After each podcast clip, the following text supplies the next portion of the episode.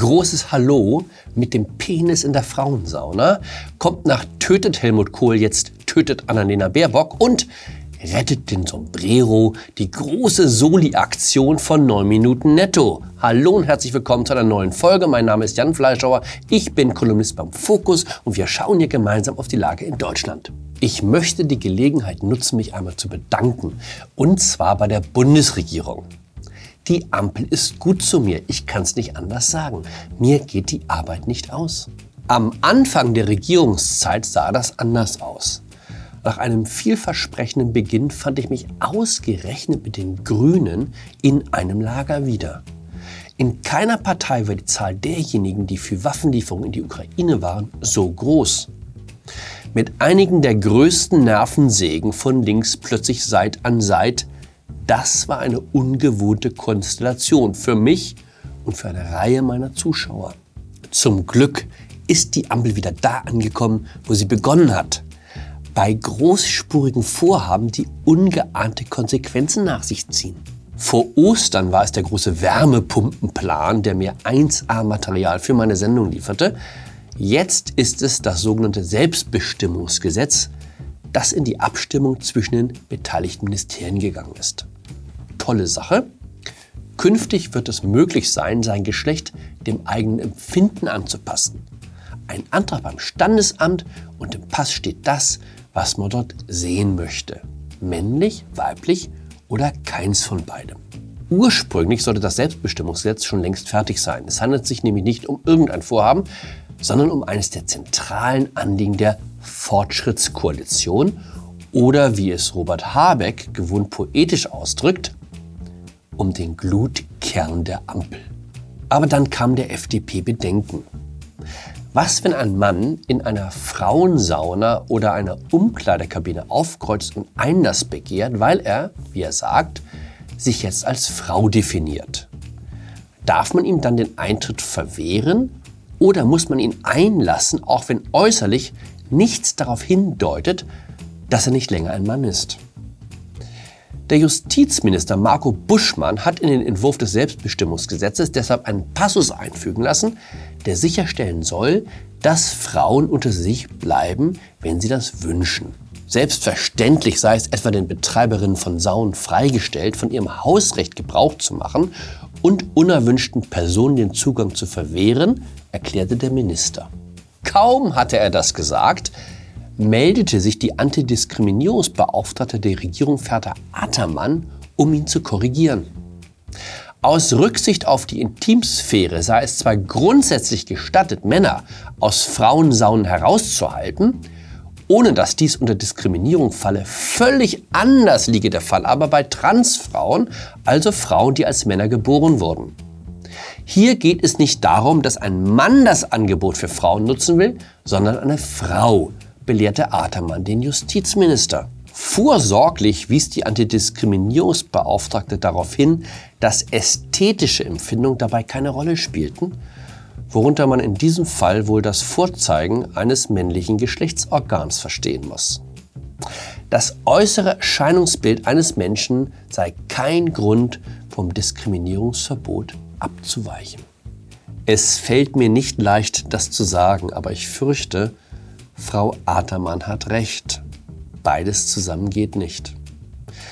Werden sich jetzt ganz viele Männer in die Frauensauna schleichen, um der Runde stolz ihr Gemächt zu präsentieren? Vermutlich nicht. Aber es wird Fälle geben und es wird darüber berichtet werden. Es gibt genug Creeps, die einen Kick daraus ziehen, Frauen zu erschrecken. Glauben Sie mir, ich kenne meine Geschlechtsgenossen. Was war das noch für eine Zeit, als die Kunst die Aufgabe hatte, die Gesellschaft aufzurütteln, ihr den Spiegel vorzuhalten, Tabugrenzen auszuloten? Tötet Helmut Kohl lautete ein Schlachtruf, unter dem der Unruhestifter Christoph Schlingensief antrat. Tötet Annalena Baerbock. Stellen Sie sich mal vor, was da los wäre, wenn das heute ein Regisseur aufs Programmheft schreiben würde. Die Aufgabe der Kunst ist es jetzt, uns alle zu erziehen und zu bessern und die Gesellschaft zu einem diskriminierungsfreien, inklusiveren Ort zu machen. Christoph Schlingensief käme heute in kein Theater mehr rein, nicht mal als Zuschauer. Das ist die Ulmer Gymnasiallehrerin Jasmin Blandt. Frau Blandt hat in einem Roman des Nachkriegsautors Wolfgang Köppen Worte entdeckt, die für sie Gewalt darstellen und deshalb die Entfernung des Buches von der Liste der Schullektüre in Baden-Württemberg verlangt. Die mehrfache Verwendung des Wortes Neger in den Dialogen sei eine Waffe und damit sprachliche Gewalt. Da hilft es auch nichts, dass Köppen wie kaum ein anderer Autor mit dem Mief und der Verlogenheit des Nachkriegsdeutschlands abrechnete, indem er den rassistischen Spießer so reden ließ, wie rassistische Spießer nun einmal reden. Nichts da. Köppen muss raus. Vor zwei Monaten hat es bereits Roald Dahl erwischt, den britischen Kinderbuchautor, der Shocking in Personenbeschreibung Worte wie fett verwendet. Dann teilte der Verlag von Ian Fleming mit, dass der James Bond-Erfinder einer Säuberung unterzogen wird.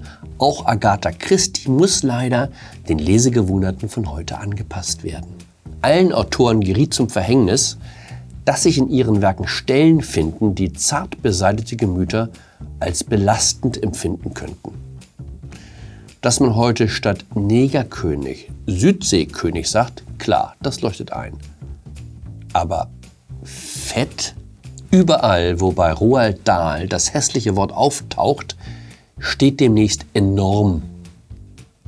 Auch eine berühmte deutsche Hip-Hop-Band kommt damit um die Umbenennung wohl nicht mehr herum enormes Brot, gewöhnungsbedürftig, aber dafür korrekt. Jedenfalls so lange, bis enorm unter Diskriminierungsverdacht fällt. Mein Vorschlag, am besten lässt man in Romanen nur noch Menschen auftauchen, die sich jederzeit so äußern und verhalten, dass es allen zum Vorbild gereicht. Dann kann man zwar 98 Prozent der Weltliteratur in die Mülltonne treten, aber Irgendein Opfer muss man bringen.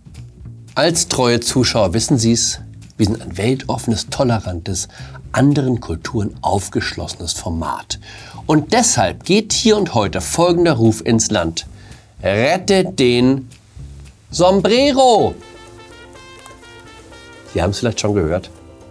Die Bundesgartenschau in Mannheim steht vor der Tür. Ein Fest der Blüte und der Knospe und des Singspiels.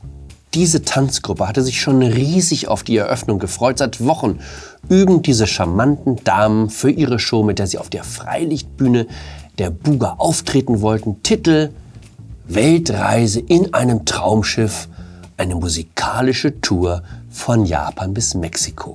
Aber dann die Anweisung von oben, der Sombrero muss weg. Der Hut würde die Maßstäbe der Buga hinsichtlich interkultureller Sensibilität untergraben. 9 Minuten netto kämpft für alle Freunde der mexikanischen Kultur. Und ich erkläre dieses Studio zur Sombrero-positiven Zone. Bei uns beißen Ausländerfeinde, ob mit oder ohne Blume auf Granit, von wegen kultureller Aneignung. Wir schlucken den Wurm immer mit. In dem Sinne, bleiben Sie tolerant, bleiben Sie gut behutet.